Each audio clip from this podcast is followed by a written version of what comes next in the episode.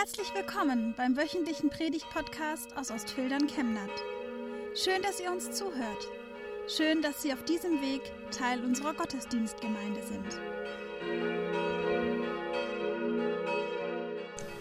Ja, man könnte fast versinken in diesen wunderschönen meditativen Klängen, die so fern sind und doch so vertraut. Musik, eine Sprache, die uns verbindet auf der ganzen Welt. Die Predigt heute, liebe Gemeinde, gibt es von zwei Stellen aus. Wir haben uns das ein bisschen aufgeteilt und wollen den Text, der heute tatsächlich dran ist, als Predigtext auslegen hin auf diese Situation, in der viele Menschen sind in unserem Land und wir, die wir aufnahmebereit sind und Menschen helfen wollen, die hier angekommen sind. Es geht in diesem Predigtext alle haben den auch auf dem ausgeteilten Gottesdienstblatt zum Mitlesen um einen frommen König in Juda. Der hieß Hiskia. Er regiert von 725 bis 697 in Jerusalem und der hat kein leichtes Leben, denn er bekommt Ärger mit dem Assyrerkönig Sanherib. Der will sein Großreich noch größer machen. Er zieht bis Jerusalem, belagert die Stadt und will das Südreich Juda seinem Großreich einverleiben. Und durch ein großes Wunder vertreibt Gott die Belagerer. Sanherib kehrt wieder nach Ninive zurück. Übrigens, Ninive ist heute Mosul im Irak. Wahrscheinlich wissen die meisten nicht, dass wir in, hier eine Familie aus Mosul haben, die hier lebt, aus Ninive. Wir kennen es gut aus der Bibel. Also Sanherib kehrt dorthin zurück nach Mesopotamien. Und als hätte dieser politische Schock für Hiskia nicht gereicht, er hätte fast seine Herrschaft und sein äh, Königtum verloren, wird er jetzt auch noch sterbenskrank. Jesaja, der Prophet, richtet ihm von Gott her aus, dass er sich jetzt auf seinen Tod vorbereiten soll, sein Haus bestellen, seine Nachfolge regeln. Es ist vorbei für ihn. Er hat sein Lebenswerk getan. Aber Hiskia in dieser schwierigen Lage, wo er sogar von Gott hört, dein Leben geht zu Ende, er gibt nicht auf und er betet wie nie zuvor. Und dann geschieht noch einmal ein Wunder, dass Gott ihn erhört. Und genau das hören wir in diesem Gebet aus der Bibel, aus Jesaja Kapitel 38 ab Vers 9. Ich lese uns das aus der Basisbibel. Hiskia, der König von Juda, erholte sich von seiner Krankheit. Dann verfasste er dieses Gebet. Als ich krank war, sagte ich, mitten im Leben muss ich gehen. Ich stehe an der Schwelle des Todes, der Rest meiner Jahre wird mir genommen. Dann kann ich den Herrn nicht mehr sehen, den Herrn im Lande der Lebendigen. Dann kann ich keinen Menschen mehr blicken, weil ich nicht mehr auf der Welt bin. Meine Bleibe auf der Erde wird abgebrochen, sie wird weggetragen wie ein Hirtenzelt. Ich habe mein Leben zu Ende gewebt wie ein Weber, der am Schluss den Stoff einrollt. Der wird dann vom Webstuhl abgeschnitten. Tag und Nacht lässt du Gott mich mein Ende spüren. Bis zum Morgen versuche ich vergeblich zur Ruhe zu kommen. Doch wie ein Löwe zertrümmerst du mir die Knochen. Ja, Tag und Nacht lässt du mich mein Ende spüren. Ich piepse vor Angst wie eine Schwalbe und gurre wie eine furchtsame Taube. Voll Sehnsucht richte ich meine Augen nach oben. Herr, ich bin in Not, tritt für mich ein. Was soll ich sonst sagen? Er hat doch nur getan, was er mir angedroht hat. Ich bin so verbittert, dass ich keinen Schlaf mehr finde. Herr, das ist es, wovon man lebt und worin auch ich die Kraft zum Leben finde. Du kannst mich gesund machen. Deshalb lass mich leben. Jetzt weiß ich, mein bitteres Leid hat mir Frieden gebracht. In deiner Liebe hast du mein Leben vor Tod und Grab bewahrt, denn all meine Sünden hast du genommen und weit hinter dich geworfen. Im Totenreich ertönt kein Dank, im Tod kein Lob für dich. Wer ins Grab hinabgestiegen ist, hofft nicht mehr auf deine Treue. Doch wer im Leben ist, der kann dir danken, so wie ich es heute tue. Väter erzählen ihren Kindern von deiner Treue. Der Herr hat mich gerettet. Deshalb wollen wir in seinem Tempel singen und musizieren, solange wir leben. Soweit der Predigtext. Einer ist da vom Leben abgeschnitten, Hiskia. Er wird bedroht in seiner Existenz, seiner Gesundheit. Und viele hängen von ihm ab. Er trägt ja nicht nur für sich Verantwortung, sondern für ein ganzes Staatswesen. Eine echte Krisensituation. Wie viele Menschen erleben solche Krisensituationen auch heute? Ich kenne viele Familien, die geflohen sind und Mütter, Väter und selbst Kinder und Jugendliche, die alleine geflohen sind. Nie werde ich vergessen, ähm, wie drei Geschwister mit sieben, neun und zwölf Jahren alleine in einer Wohngruppe angekommen sind, in der ich mal gearbeitet habe. Bei der Entscheidung zur Flucht geht es oft erstmal einfach nur ums Überleben. Dann ist da noch die Hoffnung, schnell die Liebsten wieder nachholen zu können und die Hoffnung, der Familie eine Perspektive schenken zu können und eben auch der Druck. Manchmal geht's gut aus. Das sind dann Highlights, die wir im Ehrenamt und im Hauptamt erleben dürfen. Sehr oft aber auch nicht. Vermisste bleiben vermisst. Durch das Smartphone erfährt man vom Tod eines geliebten Menschen. Familien sind auseinandergerissen und das Leben geht weiter, dort wo man gerade ist. Und selbst wenn man zusammenfindet, ist der individuelle Umgang mit dem Erlebten oft so unterschiedlich, dass das auch zur nächsten Krise führen kann und auch zu Trennungen. Ich hätte zu allen Konstellationen Beispiele und so geht es auch Ihnen, den Ehrenamtlichen, die diese Menschen in ihrem Schicksal begleiten. Menschen, die auch wie Hiskia nicht mehr in den Schlaf finden, die wie er bis zum Morgen vergeblich versuchen zur Ruhe zu kommen, wie es in dem Vers eindrücklich heißt und die, wenn der Morgen kommt, versuchen, sich im Sprachkurs zu konzentrieren. Vom Leben abgeschnitten. Ein zweiter Gedanke. Leben heißt, Menschen zu sehen, in Kontakt zu sein. In Vers 11, da steht ein interessanter Satz von Hiskia. Er sagt, wenn ich sterbe, dann kann ich keinen Menschen mehr erblicken, weil ich nicht mehr auf der Welt bin. Tot sein heißt Menschen nicht mehr sehen können. Vor kurzem ist ein bekannter Theologe verstorben, Eberhard Jüngel. Ich habe selbst bei ihm studiert. Und er hat ein Buch über den Tod geschrieben und gesagt, Tod, das ist gar nicht vor allem ein biologisches Phänomen, der Hirntod oder dass man sich nicht mehr bewegen kann.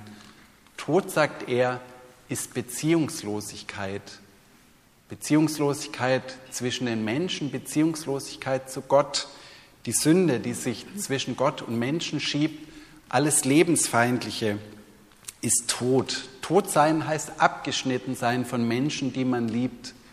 Wer so eine Trennungserfahrung mal gemacht hat, der weiß, wie schwer das ist.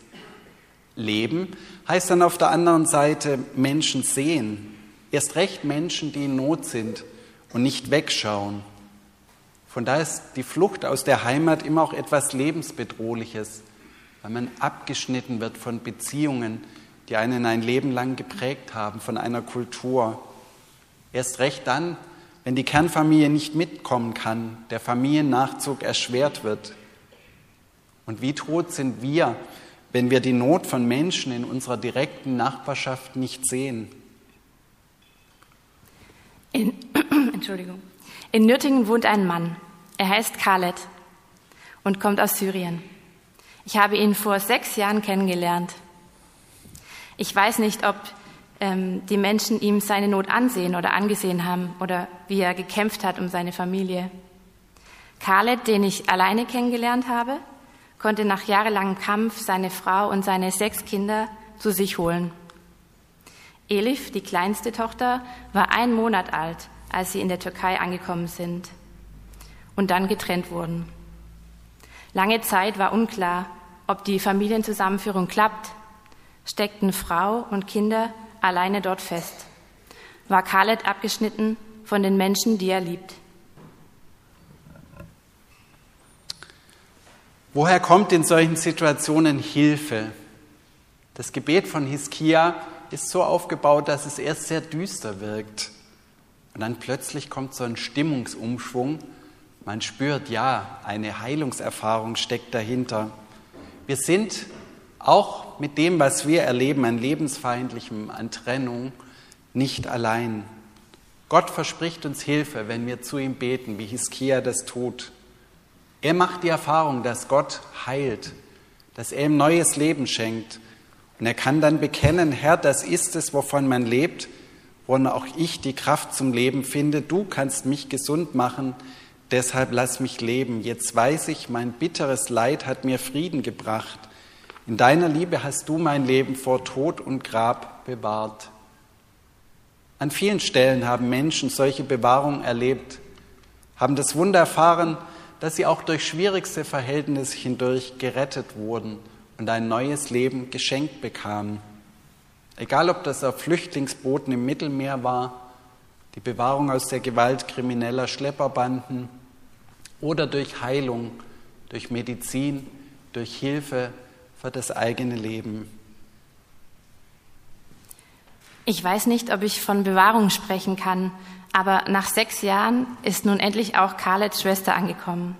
Sie musste alleine fliehen unter lebensfeindlichen Herausforderungen, nur weil sie laut Asylrecht nicht zur Kernfamilie gehört. Viele Jahre hat es gedauert, doch in diesem Fall würde Khaled, glaube ich, sagen, jeder mühsame Behördengang, jedes der unzähligen Telefonate mit den Botschaften und jeder Tag, ohne die Hoffnung zu verlieren, hat sich gelohnt. Heute sind sie hier und auch ich sehe die meisten zum ersten Mal persönlich. Khaled war lange allein. Jetzt ist er Großvater, Elif ist im Kindergarten, seine Söhne machen eine Ausbildung. Wenn ihr wollt, steht ihr kurz auf, wäre schön, oder ihr könnt auch gerne nach vorne kommen.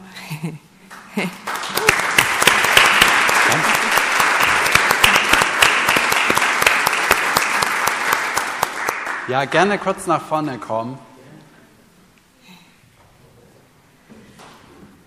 Ahmed, möchtest du uns ganz kurz sagen, ähm, wie es dir heute hier geht und was dir vielleicht geholfen hat auf dem äh, Weg hierher?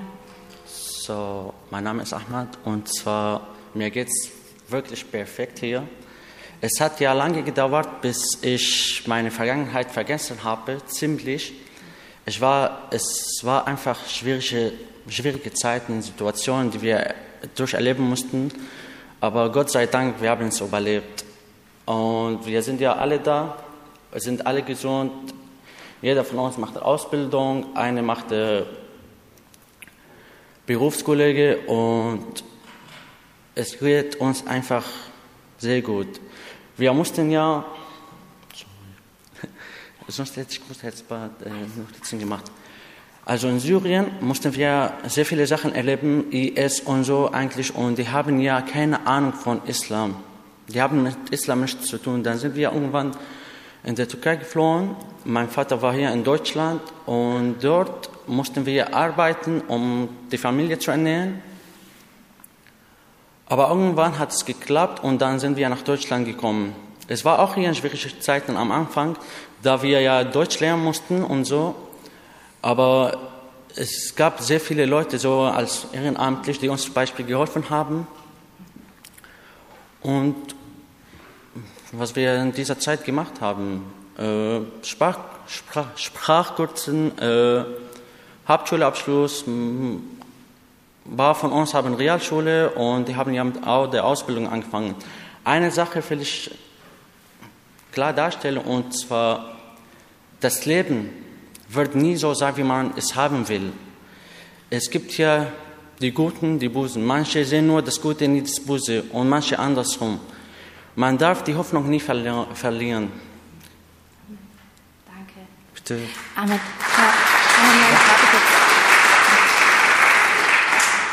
weil ihr auch für mich ein großes Highlight seid, möchte ich euch ein, einfach symbolisch ein Licht mitgeben, weil ihr auch für mich ein Licht seid.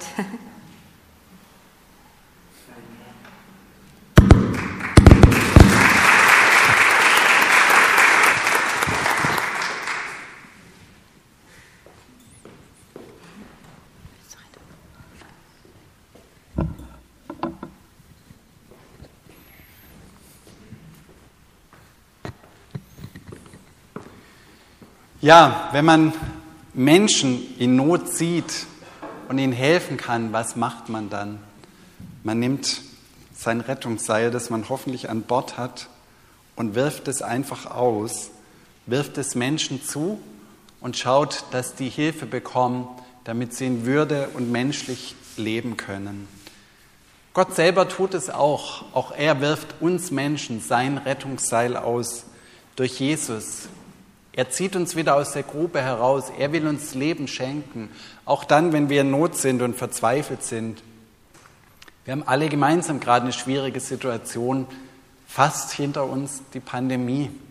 Auch da, finde ich, hat Gott seine Finger im Spiel und er hilft uns, dass wir hindurchkommen. Wenn wir uns an das halten, was Gott gebietet, dass wir Rücksicht aufeinander nehmen, Rücksicht auf das Leben. Und Gott bezieht uns in sein Rettungswerk mit ein. Das sagt auch die ganze Bibel dass wir Teil von Gottes Rettungsgeschehen sind, dass wir anderen Menschen helfen können, ihnen Mut machen können, dass wir andere vor dem Ertrinken bewahren können und dass das unsere Aufgabe ist.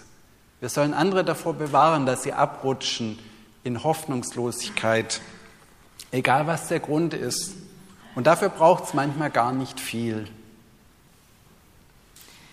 Ich darf Menschen begleiten, die Teil dieses Rettungswerks sind die unermüdlich ihre Rettungsseile auswerfen und Menschen jahrelang zur Seite stehen, die trotz Besuchsverboten in den Unterkünften während Corona draußen bei einem Spaziergang Kontakt halten, die mit über 80 Jahren ähm, versuchen, die deutsche Grammatik zu vermitteln, die aber auch zu kämpfen haben mit den Vorurteilen aus ihrem Umfeld und manchmal auch für sie nicht nachvollziehbaren Entscheidungen, nicht nur seitens der Behörden, auch wenn zum Beispiel eine Ausbildung abgebrochen wird, für die man lange mitgesucht hat.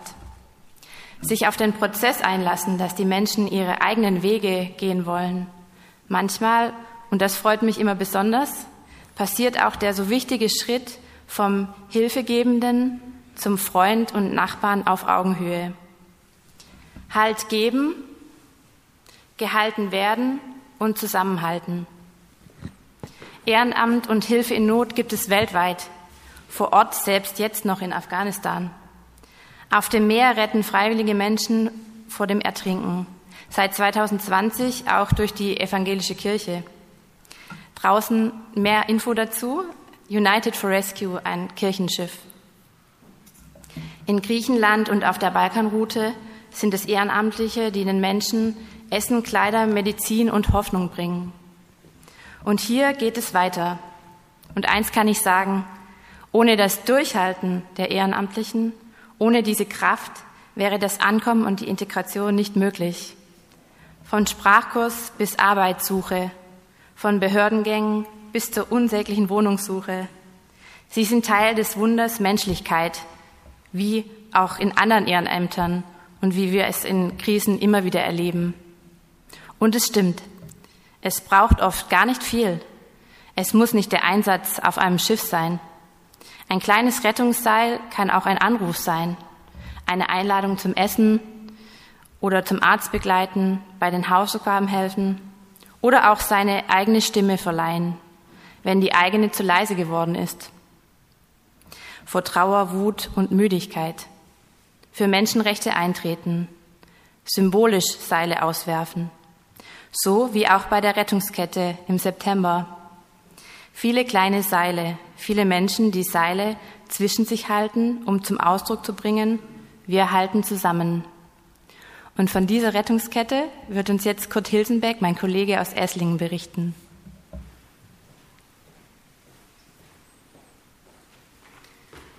Kurt, erzähl uns doch einfach, ähm, wie, wie ist die Geschichte der Rettungskette und wie war dein Eindruck dort in Esslingen?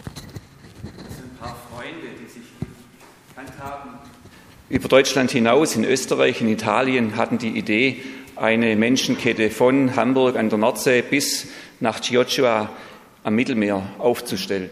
Und sie hatten den Mut, diese Idee ins Land zu geben. In Esslingen war es Johanna, eine Ehrenamtliche in der offenen Aktionsgruppe für Flucht und Integration. Sie hatte das gesagt, dieser Streckenverlauf führt durch Esslingen durch. Und dann waren es wieder ein paar Freunde und Bekannte, die gesagt haben, wir organisieren das für Esslingen.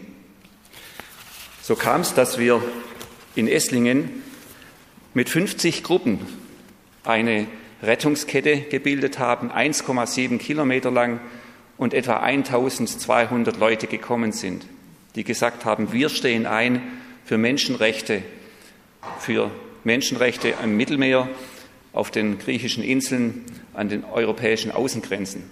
Und das war mehr als ein symbolisches Zeichen. Das war das Zusammenstehen von vielen Menschen. Und ich freue mich sehr darauf, dass uns das gelungen ist. Vielen Dank.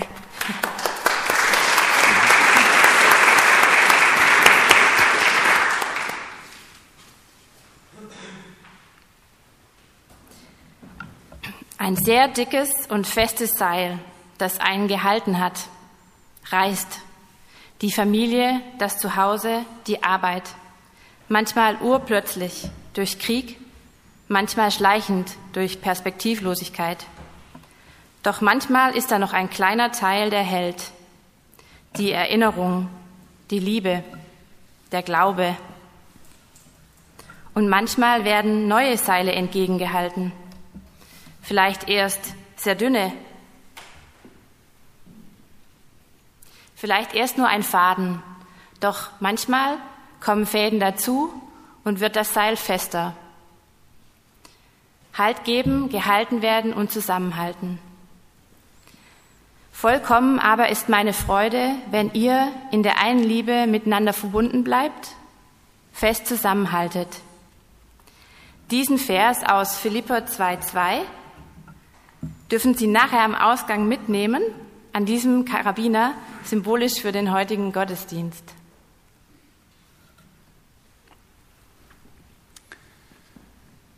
Ich leite nochmal zurück zu diesem Gebet Hiskias, das endet nämlich so, der Herr hat mich gerettet, deshalb wollen wir in seinem Tempel singen und musizieren, solange wir leben. Dieser Dankbarkeit Ausdruck zu verleihen, Verrettungserfahrung, dazu ist auch die Kirche, ist der Gottesdienst da. Wir wollen das jetzt miteinander tun, indem wir das Lied singen. Wir wollen aufstehen, aufeinander zugehen. Amen. Wir wünschen eine gute und gesegnete Woche und hoffen, dass Sie nächste Woche wieder dabei sind oder wir dich beim nächsten Mal im Gottesdienst vor Ort sehen. Weitere Infos zur predigenden Person und zu den Angeboten unserer Kirchengemeinde findet man auf unserer Homepage chemnat-evangelisch.de.